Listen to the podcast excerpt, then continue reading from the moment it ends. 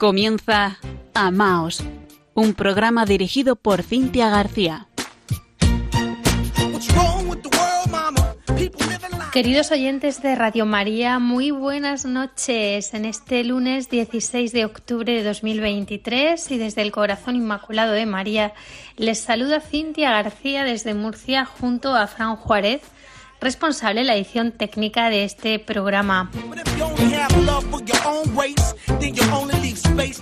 Esta noche comenzamos la séptima temporada de Amaos en Radio María España. ¿Sabían ustedes que el número 7 aparece más de 700 veces en la Biblia? Tan solo en el Apocalipsis, más de 50 veces las siete iglesias, los siete espíritus del trono de Dios, las siete trompetas, los siete candeleros, los siete cuernos. Parece que viene a significar la totalidad, ¿no? La plenitud. Como cuando Jesús nos pide perdonar hasta 70 veces 7, es decir, siempre. Pues esperamos que esta temporada de Amaos, la número 7, sea total y muy plena con todos ustedes.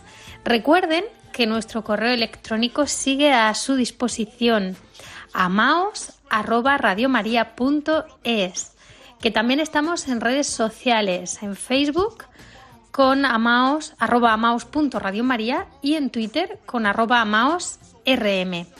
Todos los programas anteriores están a su disposición en la página web de Radio María España, www.radiomaria.es, en el apartado Programas y podcast.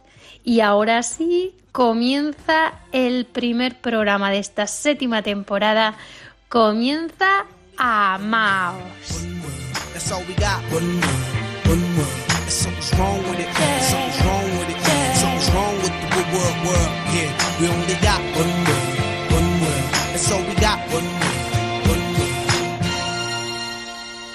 Pues comenzamos un año más, nueva temporada en octubre, mes del Rosario, mes de las misiones, mes también de grandes santos como nuestra patrona de Amaos, Santa Teresita de Lisieux, a quien nos encomendamos muy especialmente. Pero también Santa Margarita María de Alacoc, cuya memoria celebramos precisamente hoy. La Providencia ha querido que este año 2023 confluyan estos dos aniversarios. Por una parte, los 150 años del nacimiento de Santa Teresita y por otra, los 350 años de la primera aparición del Sagrado Corazón de Jesús a Santa Margarita María de la Coque. Una coincidencia que nos invitaba a celebrar el padre José María Alsina, superior de la Hermandad Sacerdotal de los Hijos de Nuestra Señora del Sagrado Corazón.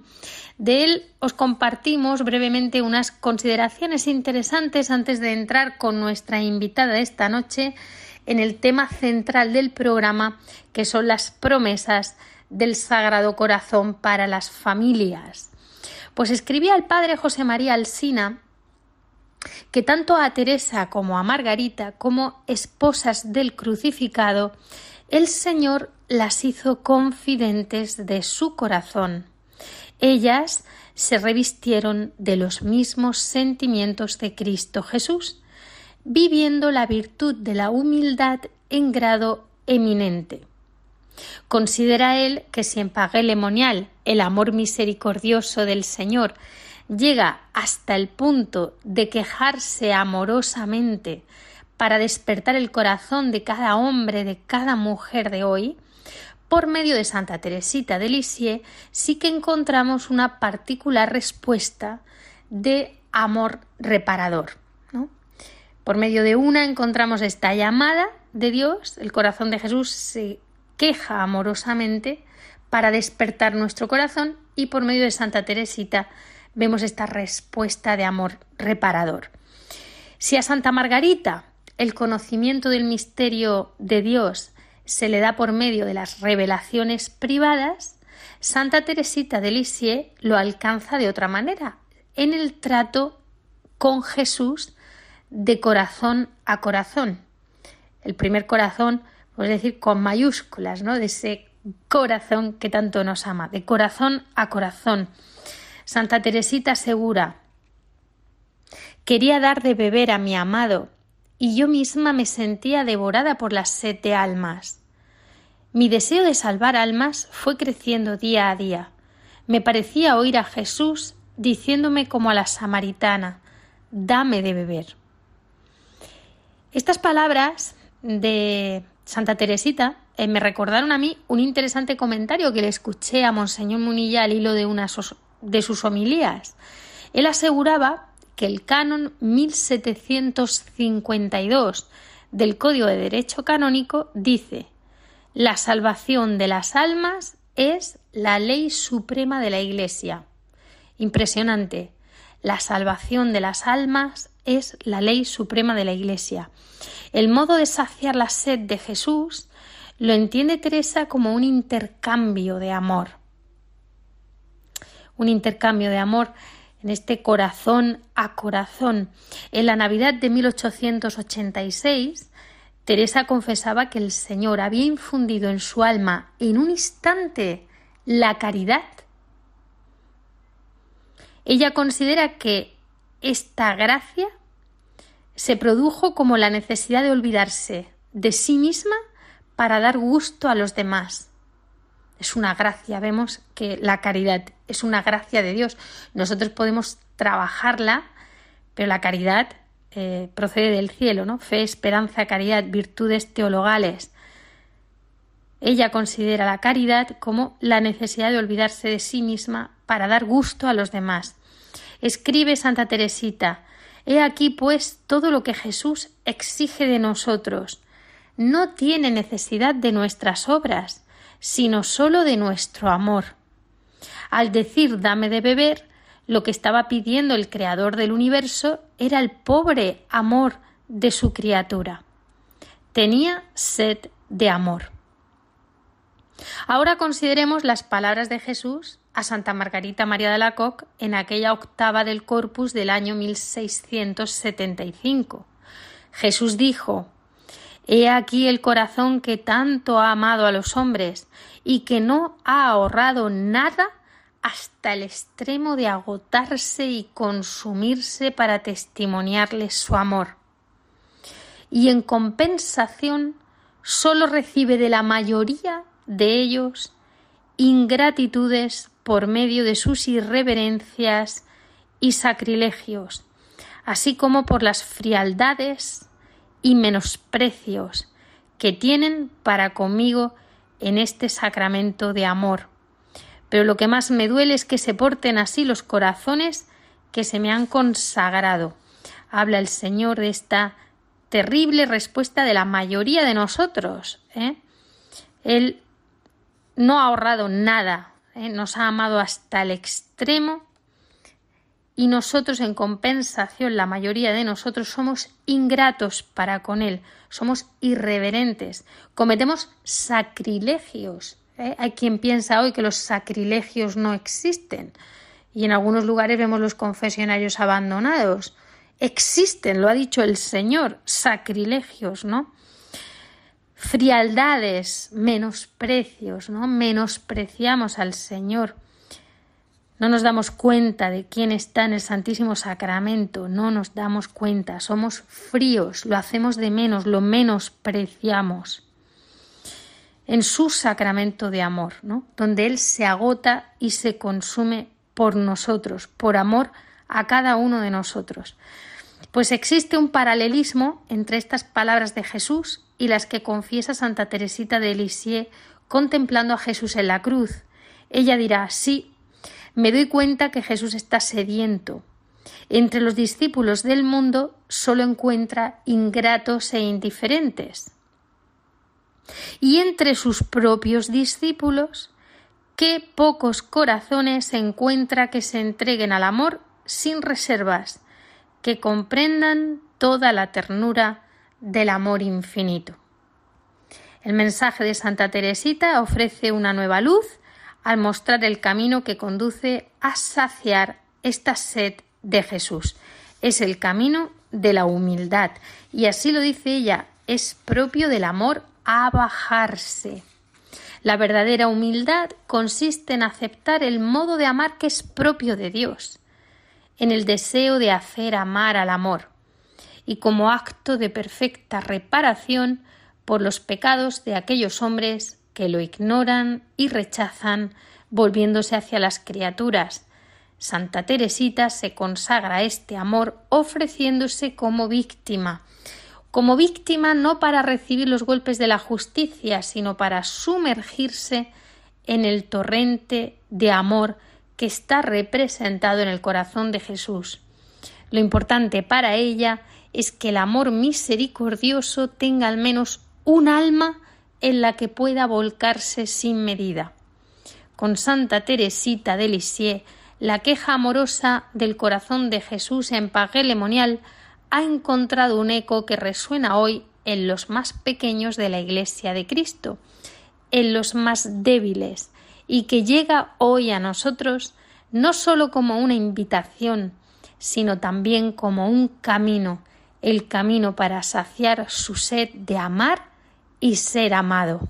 Dime, Padre, ¿qué podemos hacer? Tus hijos se pierden y no entiendo por qué.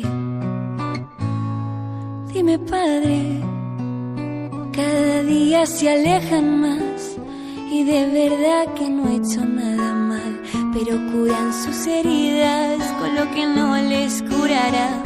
Les di el mandamiento del amor me crucificaría mil veces más, pero ellos huyen de su creador y de su eterna felicidad. Y es que los hemos hecho tan libres que a veces me duele pensar que este don y este regalo lo utilicen para el mal.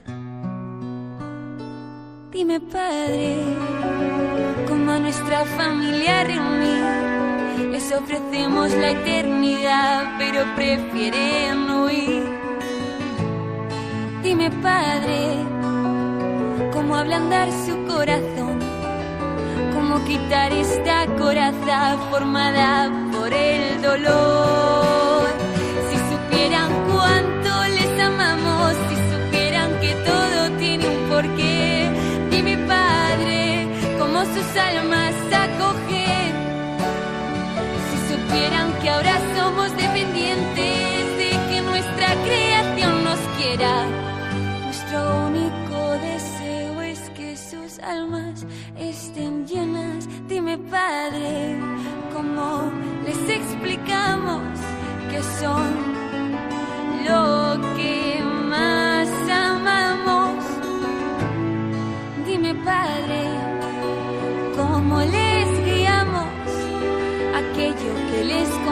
si es que se refugian en falsas metas y nos destroza verles odiarse, verles odiarse con tanta fuerza. Dime, Padre, ¿cómo parar este dolor? Quiero que me quieran, pero no es obligación. Les miro con mis y te aseguro que acepto cualquier tipo de perdón. Solo nos queda esperar a que escuchen nuestra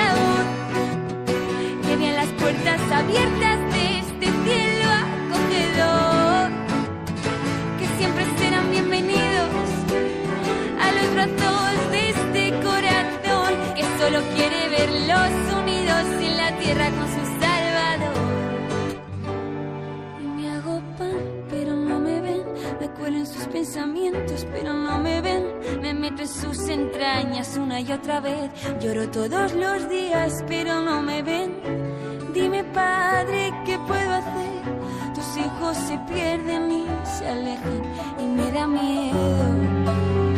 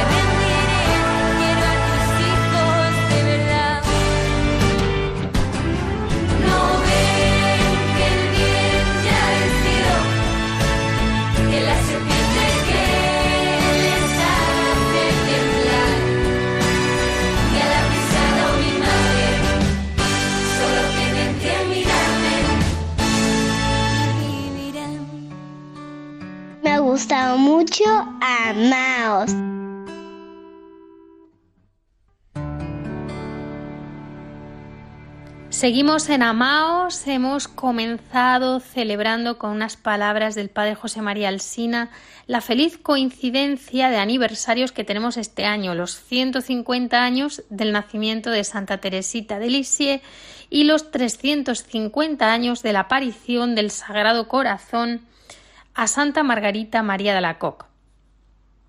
A través de esta gran santa se nos han dado a conocer las inagotables riquezas encerradas en el arca de todos los tesoros de Dios, el Sagrado Corazón de Jesús.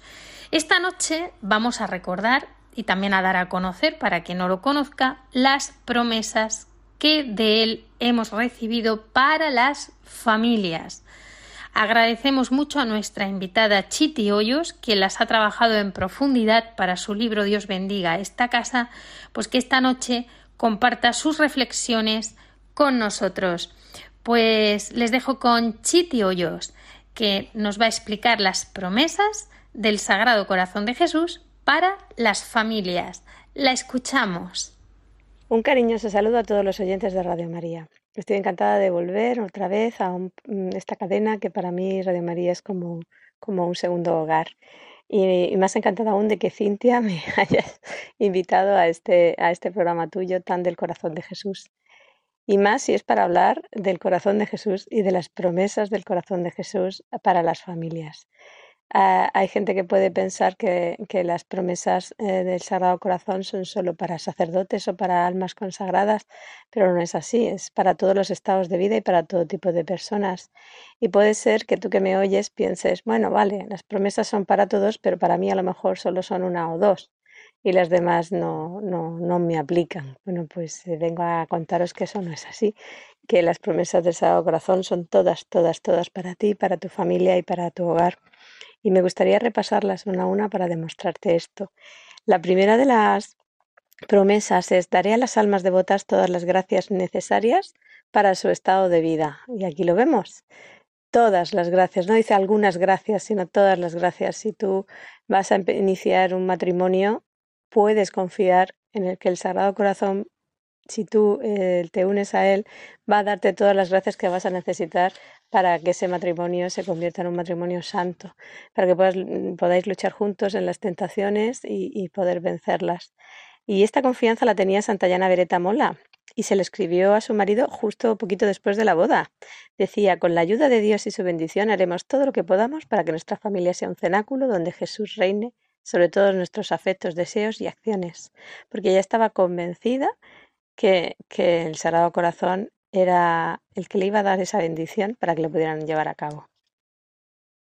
La segunda de las promesas es voy a establecer la paz en los hogares. Eh, esto de la paz es algo muy necesario, sobre todo la mía, mi familia, que es una familia numerosa. A veces digo, Señor, armonía y paz. Queremos alcanzar armonía y paz. Y, y él decía, Jesús decía, al enviar a sus discípulos en su nombre a las casas, les decía, que si les recibían, entraría con ellos su paz. Decir, la paz con vosotros, ¿no? Una vez él cuando entraba también decía eso, la paz esté con vosotros. O sea que la paz va unida a la entrada de Jesús donde se le recibe.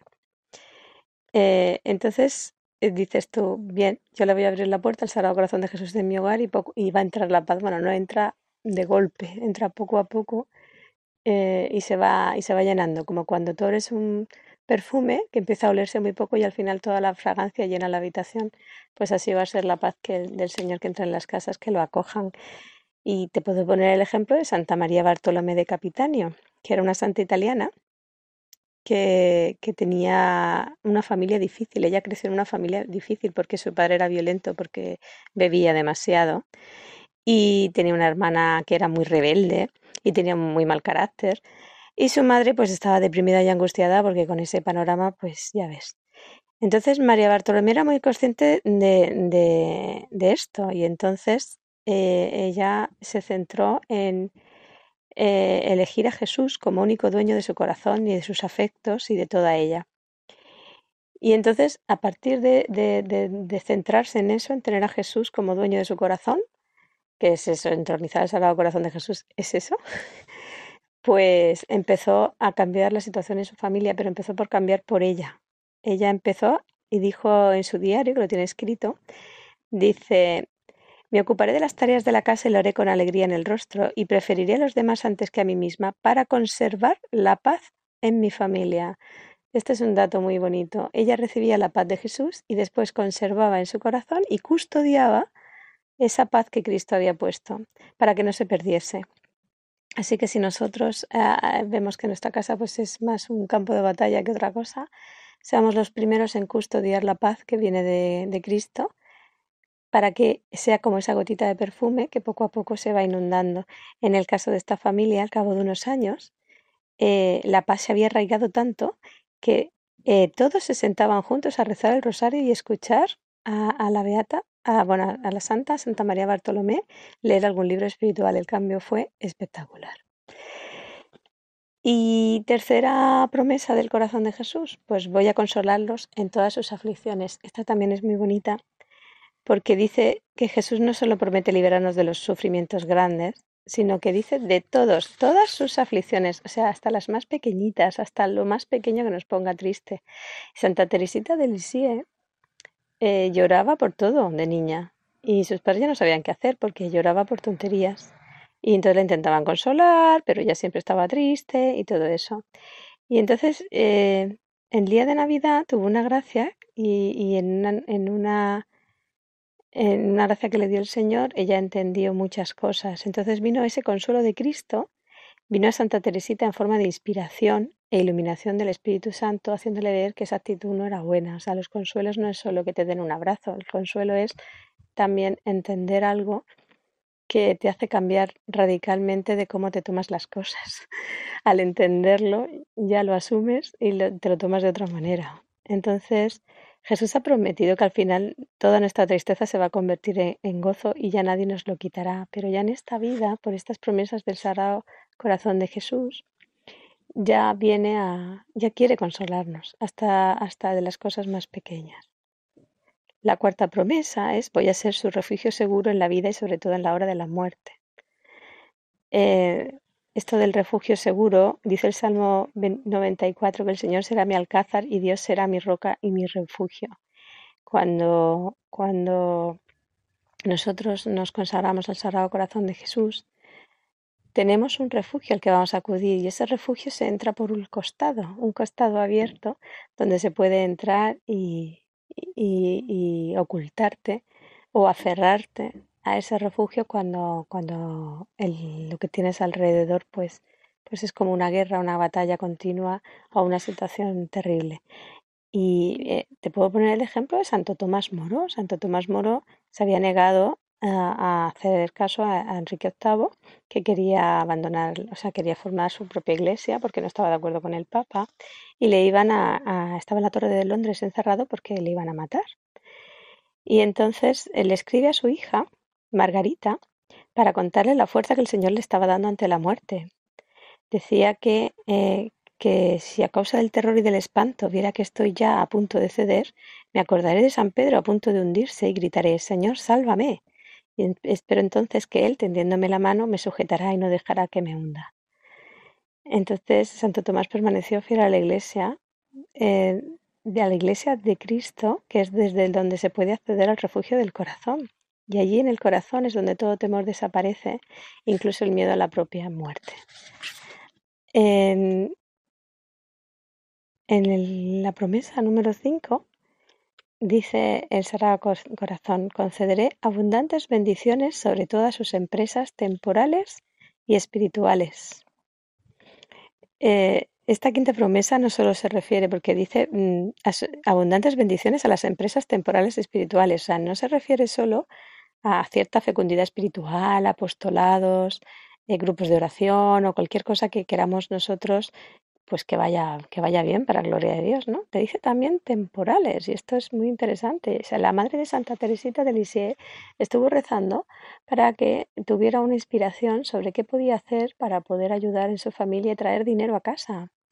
Y dice que ella cuenta que escuchó en su interior eh, que tenía que empezar a hacer eh, un tipo de punto, un tipo de puntilla que se vendía, el punto de alesón, creo que decía ella, que se vendía y que montara un, pues eso, un, taller de, de, costura para hacer ese tipo de puntilla. Y lo abrió y el Señor bendijo esa empresa porque con esa pudo mantener no solo a su familia, sino también a, a las familias de, los, de sus empleados. O sea que, y en esas empresas que eran temporales, eran de la tierra, esas empresas también se convertían en sitios de evangelización y medios para realizar obras de misericordia.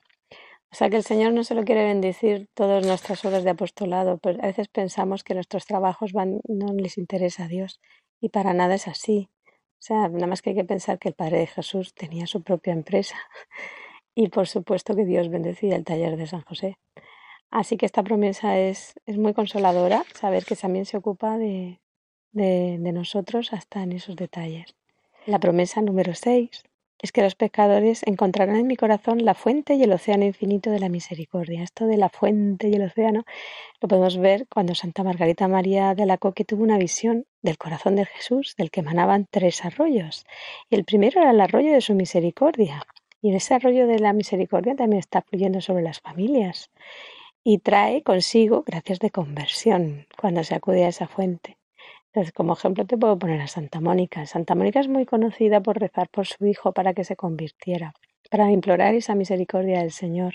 Pero Santa Mónica ya había rezado antes de rezar por su hijo por la conversión de Patricio, su marido, que eh, era un hombre muy violento y muy crítico con la fe.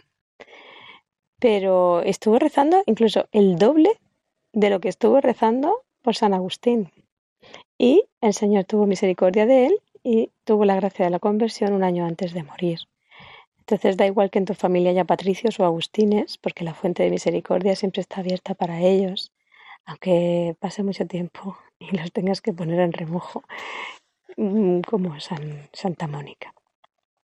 La promesa número 7 es la de las almas tibias serán más fervorosas. ¿Qué es la tibieza del alma? La tibieza del alma es un estado en el que está perdido interés por, por la religión. No es que no tenga fe, es que no le interesa practicarla.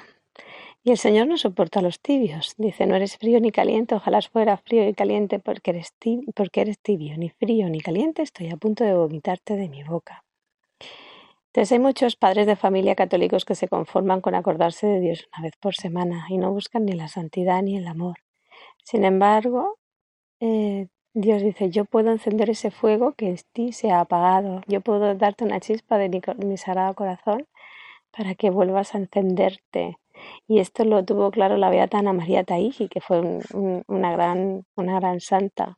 Ella experimentó esta chispa encendida porque aunque ella iba a misa, ella tenía fe, ella rezaba, eh, ella reconocía que una época en su vida que le gustaban mucho los vestidos vistosos para llamar la atención y además se dejaba llevar por las tentaciones y no le daba mucha importancia.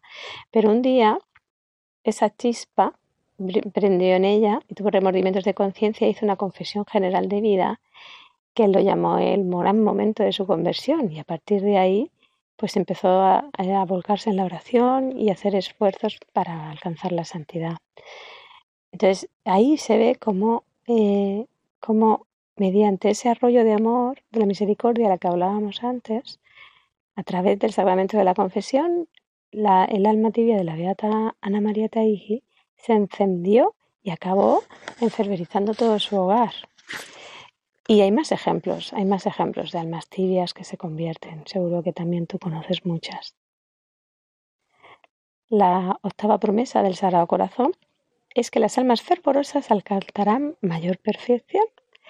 Si te vas a los tres arroyos del, corazón de, Jesús que vio Santa Margarita María, ves que el tercer y último arroyo es el arroyo del amor y la luz para sus amigos más perfectos. Entonces tenemos el ejemplo de Luigi y María Quattrocchi, que tuvieron cuatro hijos. Y que de esos eh, cuatro hijos, los dos varones, uno fue sacerdote y el otro monje, y de sus dos hijas, una fue monja benedictina y la otra se quedó soltera, pero entregó su vida a los demás con muchos apostolados y está en causa de canonización abierta. Entonces, cuando se casaron ya tenían fe, ya eran fervorosos. Por eso que dice la promesa, las almas fervorosas alcanzarán mayor perfección. Y a través de sus cartas, que se conservan, Y eh, se puede ver cómo la gracia sacramental de su matrimonio fue elevando a esas almas fervorosas que eran Luigi y María a altas cotas de perfección. Y cómo fue cambiando y dedicándose eh, toda su vida, centrándose y volcándose en el Señor. También tenemos el ejemplo del Beato Fran Llagestata, que le dijo a su mujer antes de morir, le dijo a su mujer, le escribió una carta en la que decía, muchas gracias antes de morir, Muchas gracias por tu amor, tu fidelidad y los sacrificios que has soportado por mí y por toda la familia. Y le decía, busca la perfección más y más, y todo te será siempre más fácil. Esa fue la carta que le escribió a su mujer, porque él sabía que podía buscarse la perfección cada vez más y más y más, aun siendo fervoroso, aun estando ya en el camino de la santidad. Y, la verdad es que tenemos que tener esa sed de no sentirnos nunca satisfechos, de querer ser más santos, no por nosotros mismos, sino por la alegría que le damos al corazón de Jesús cuando le pedimos más. La novena, la novena promesa es bendeciré a cada lugar en el que se exponga y se venere una imagen de mi sagrado corazón. La imagen del Sagrado Corazón es un sacramental, y todos los sacramentales son fuentes de gracia y bendición que causan efectos espirituales. O sea, el simple hecho de poner un sacramental en tu casa ya es un canal de bendición para tu hogar. Por eso es tan importante. No es que Jesús diga, ah, tenéis que tener una imagen de mi corazón porque si no nos doy gracias. No, es ya está esa imagen, aprovechadla, ya os la he dado a través de ella. ¿Por qué? Porque mirando al Sagrado Corazón de Jesús se enciende tu corazón, eh, se enciende tu amor, entras en oración. Hay infinitas gracias que vienen, que vienen de allí.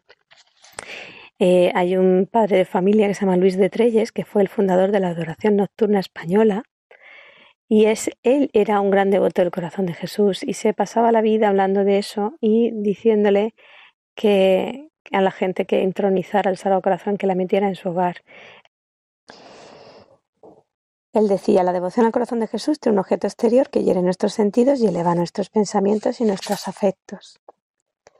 Es decir, la imagen hiere, hiere como una flecha de fuego eh, todo nuestro, nuestro corazón y nos, y nos llena de un tierno amor. Entonces, entronizar la imagen del Sagrado Corazón es hacer el mejor uso de este sacramental. Y, y, recibes la bendición nada más que por el hecho de que de meter a Jesús en tu casa y meterlo de una forma física, por decirlo de alguna manera. y es así, todos los que lo han metido en su hogar y lo han entronizado pueden, pueden hablar de esto, de esta experiencia. La décima promesa del Sagrado Corazón es que daré a los sacerdotes y a todos aquellos que se ocupan de la salvación de las almas el don de tocar los corazones más endurecidos. Y puedes decir, ah, pero dice a los sacerdotes, sí, sí, sí, pero también dice a todos aquellos que se ocupan de la salvación de las almas. Y resulta que todos los padres de familia se ocupan de eso. El venerable Enrique Son, que era un empresario católico argentino, llevaba un diario donde anotaba sus reflexiones y una vez le escribió, el día de su boda le escribió a Cecilia. A nosotros nos tocará el turno ahora de proteger a nuestros hijos y nietos y de ser santos para que ellos también sean santos. Y luego añade, y debemos recordar que como mucha gente nos observará para ver si realmente constituimos el prototipo de matrimonio católico, el nuestro deberá ser un ejemplo que brille y sea mucho mejor que el de los matrimonios formados por quienes no son cristianos. O sea, él tenía clarísimo que primero venía el cuidar de la santidad de las almas pequeñitas que Dios les había concedido, que serían sus hijos y sus nietos, pero que esa santidad podía extenderse más allá de las fronteras de su hogar y podía llegar a tocar todos los corazones de la gente que Dios ponía como providencia en su camino. Y, y es, la promesa precisamente que dice el Sagrado Corazón, dar el don de tocar los corazones más endurecidos. Y de Enrique Sosa se decía que tocaba el corazón de sus empleados. Se conservan cartas de una mujer que le escribió agradecida por una conversación que había tenido con su hijo mientras hacía el servicio militar obligatorio y que él le había enseñado el catecismo y le daba las gracias porque su hijo había vuelto a la religión católica después de hablar con él. Entonces es una promesa preciosa, preciosa, saber que el Señor nos va a usar de vehículo para tocar esos corazones y llegar donde, donde Él quiere llegar. Y luego tenemos la número 11 de la promesa, que es los que propaguen esta devoción tendrán sus nombres escritos en mi corazón y nunca serán borrados.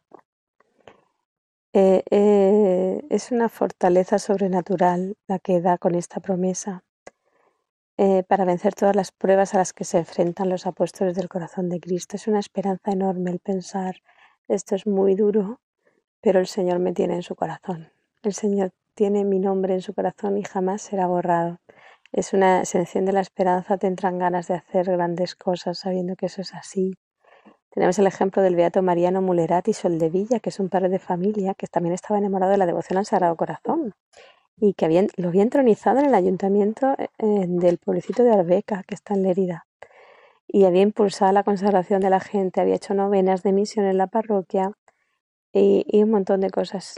Y, y por este y salió un día al balcón para explicarle a los ciudadanos que estaban allí reunidos qué significaba la entronización del Sagrado Corazón y qué traía consigo.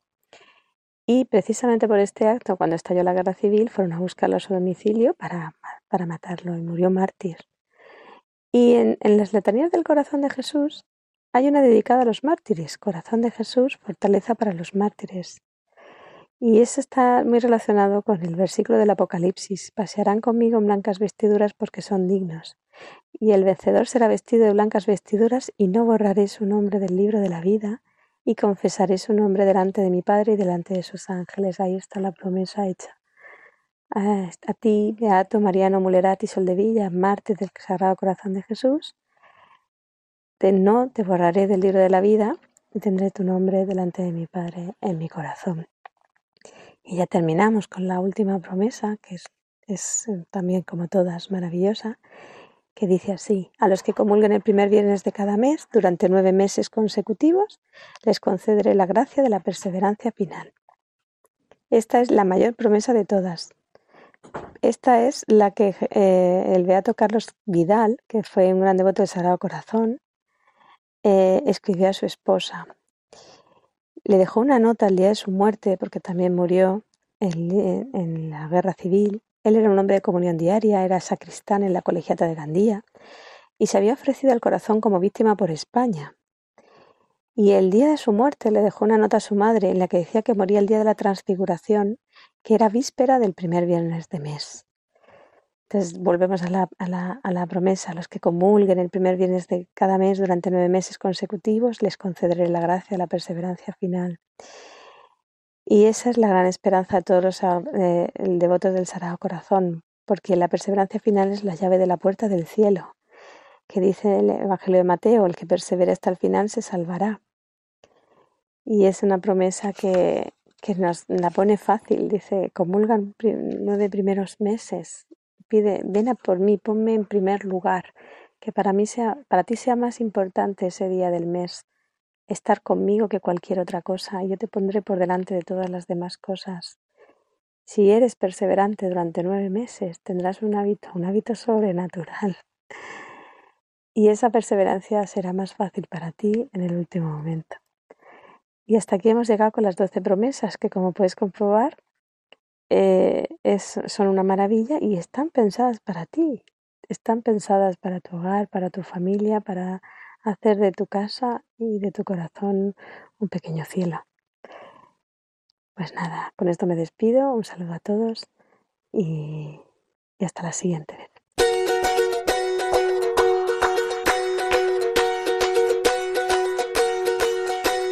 Basta de preguntarse por la vida Basta de quererla comprender, tan solo has de meterte en ella y descubrirte en la grandeza de su sencillez. En un beso, una caricia, en el agua por los pies, en el olor a unas tostadas, la mirada de un bebé, sal de aquí, que todo te afecte. Ríe, duerme, sufre, siente, no te das cuenta, vive el presente.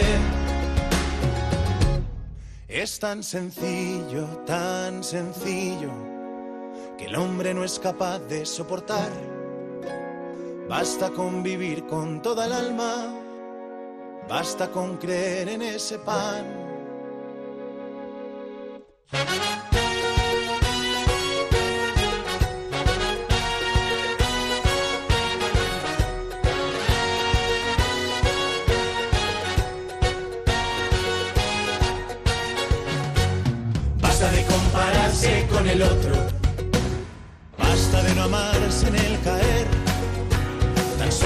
Ser tú y si me dejas, me volverás a ver. La canción de una sonrisa en las arrugas de la piel, en el blanco de la nieve, en el hambre y en la sed. Sal de ti, que todo te afecte. Llora, quiere, grita, calla, no te das cuenta, la vida pasa. Es tan sencillo, tan sencillo, que el hombre no es capaz de soportar. Basta con vivir con toda el alma, basta con creer en ese pan.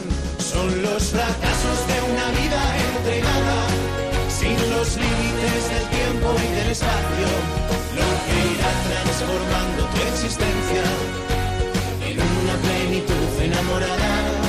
Es tan sencillo, es muy sencillo, muy sencillo, que el hombre no es capaz de soportar. Basta con vivir con toda el alma, basta con en ese pan. Es tan sencillo, tan sencillo, que todo un Dios parezca ser un pan. Que nuestro Dios se haga aquí presente, convirtiendo el ahora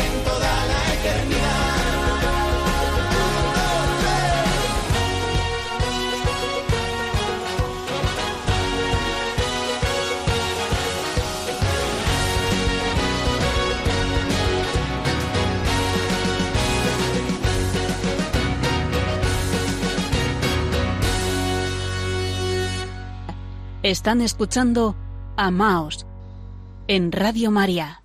Seguimos en Amaos. Agradecemos de nuevo a Chiti Hoyos, nuestra invitada esta noche, que nos haya compartido este resumen magnífico y bien ilustrado sobre las promesas del corazón de Jesús para las familias.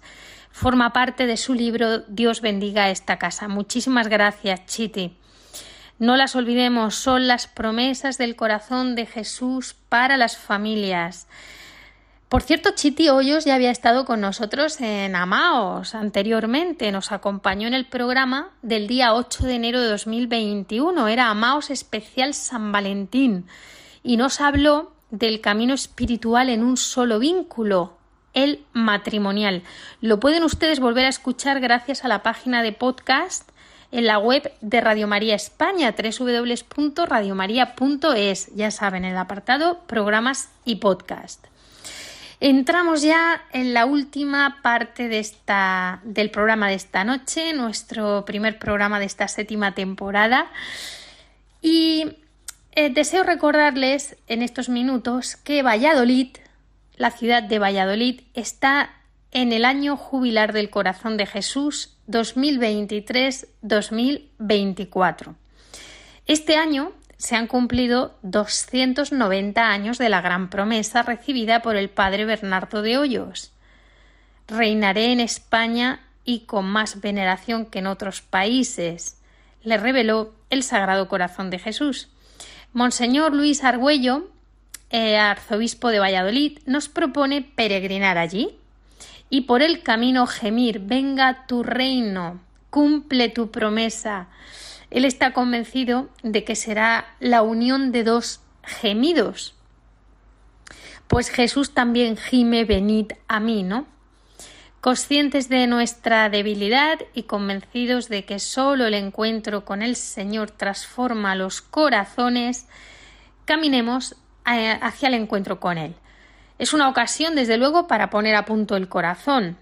El Señor nos abraza en su misericordia, nos revive, nos restaura, nos pone de pie, nos reconcilia, nos cura e inflama nuestro corazón para que, para después, decirnos, id, salid. Es decir, que para después enviarnos, es que el Señor nos envía primero nos sana, nos llena de su misericordia y después nos envía. Y lo hace para que ayudemos también a otros hermanos a encontrarse con él.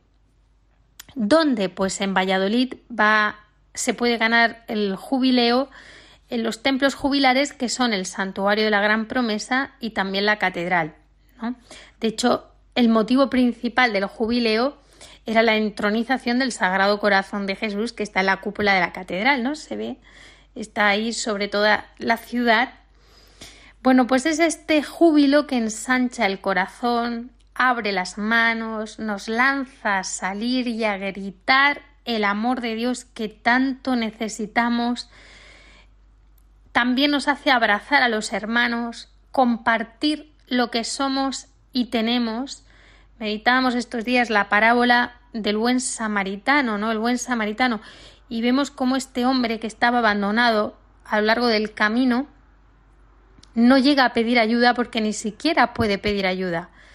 Pero el buen samaritano, quizás porque él también había vivido alguna situación parecida, quién sabe, a veces los que más empatizan con los demás son aquellos que han sufrido, ¿verdad?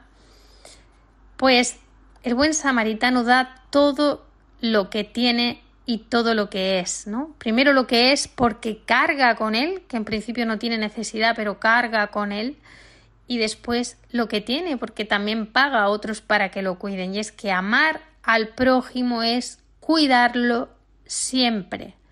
El amor cuida.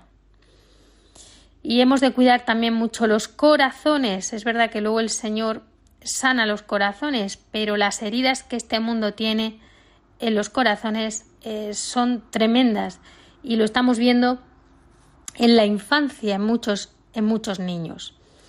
Bueno, pues salgamos, salgamos a compartir lo que somos, lo que tenemos, salgamos a amar, porque primero hemos sido amados. Primero dejémonos amar y después salgamos a amar. El Papa Francisco ha convocado además para el año 2024 el año de la oración como preparación para el año 2025. El año 2025 será año santo dedicado a mirar la pobreza del pesebre, porque se cumplen 2025 años de la encarnación y el nacimiento de Jesús. Y además está propuesto como año santo el 2033, que se cumplen 2000 años de la redención realizada en la Pascua aquí para mirar la persecución y el sacrificio de la cruz. La cruz gloriosa del Rey del universo y Señor de la historia. Por lo que claramente hemos iniciado este año con un horizonte a diez años. El corazón del hombre puede estar vacío de amor, sediento de amor. Qué tristeza dan también las migajas de amor que dejan los corazones aún peor, más heridos, más hambrientos, más necesitados. Las heridas del corazón son fruto del desamor y generan rencores y violencias varias. Las heridas del corazón humano las cura el corazón de Cristo. No lo duden ustedes, confíen, Él es el amor. Así que aquí algunas pistas que nos daba el arzobispo Monseñor Luis Argüello para vivir el año jubilar? Pues primero mirar el corazón de Jesús, como decía Santa Teresa de Jesús, solo os pide que le miréis, mirar y decir Jesús, en ti confío. Por supuesto, orar ante el sagrario, añado yo, pues se puede hacer adoración donde mejor que mirarle a Él, adorarle, orar ante el sagrario, leer la palabra de Dios personal y comunitariamente, celebrar el sacramento del perdón, el sacramento de la reconciliación con Dios, tanto para nosotros que hemos de sanar nuestros corazones, como un mensaje para los sacerdotes, también en todas las comunidades, el obispo de Valladolid se ha comprometido a dedicar un tiempo semanal para confesar en la catedral. Pues algo que se agradece mucho, ¿no? Esto es predicar con el ejemplo. Cuidar especialmente los primeros viernes de mes, que tenemos esta promesa, ¿no? De los primeros viernes de mes. Orar a María, que ella es la que nos enseña a decir aquí estoy, hágase en mí según tu palabra. Como decía Santa Teresita de Lisieux, ¿no? Cuando recibe esta gracia de la caridad, el olvido de sí misma. Pues es esto, ¿no? Aquí estoy, lo que tú quieras, Padre, ¿no? Hágase en mí según tu palabra. Tú sabes mejor que yo lo que conviene. Es un año para peregrinar a Valladolid y les invitamos a hacerlo. Invitemos también a otras personas. El que no pueda, pues también en su comunidad, no, no es necesario, ¿no? Pero eh, sí es cierto que, que tenemos la gran promesa que nos ha sido dada en Valladolid y que fomentar estas peregrinaciones pues es, es de gran bendición para toda España. Y también pues vivámoslo a través de otras expresiones artísticas y culturales en función de los dones que, que Dios nos ha concedido. Pues cerramos este programa como es habitual con una oración. En esta ocasión con la oración del jubileo. Oremos.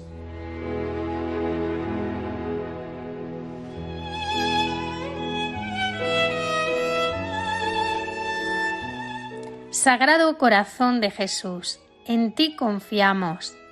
Que venga tu reino, corazón santo.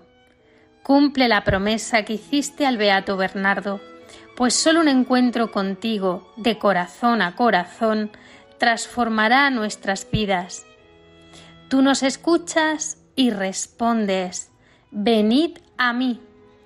Confiados en tu abrazo de misericordia, te suplicamos, Jesús, restauranos para que ofrezcamos nuestra vida en reparación de tantos daños causados por el pecado. Que laicos, ordenados y consagrados con polvo en los pies y heridas en el corazón, pasemos por la puerta de tu corazón para experimentar la alegría desbordante de tu misericordia. Señor, desde la torre de la Catedral de Valladolid, sé el foco que oriente nuestra peregrinación cotidiana. Señor, ilumínanos, enséñanos en estos próximos diez años el camino que pasa por el pesebre y la cruz. Envíanos como heraldos de tu reinado. Señor, renueva nuestra Iglesia para que crezca la participación de todos en su ministerio de comunión y misión Corazón de Jesús, que seamos uno para que el mundo crea.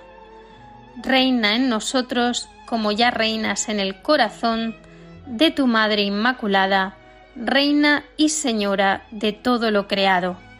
Señor, cumple tu promesa, venga a nosotros tu reino. Amén.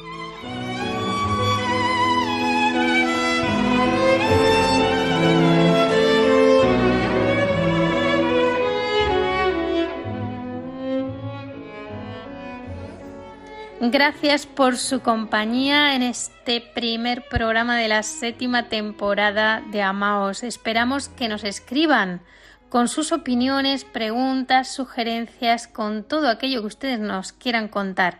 Lo pueden hacer al correo electrónico amaos@radiomaria.es. Recuerden que tenemos una nueva cita en cuatro semanas. Anoten bien. El lunes día 13 de noviembre a las 21 horas. Hasta entonces sigan escuchando la programación de esta emisora Radio María España y amaos. Un saludo y que Dios los bendiga.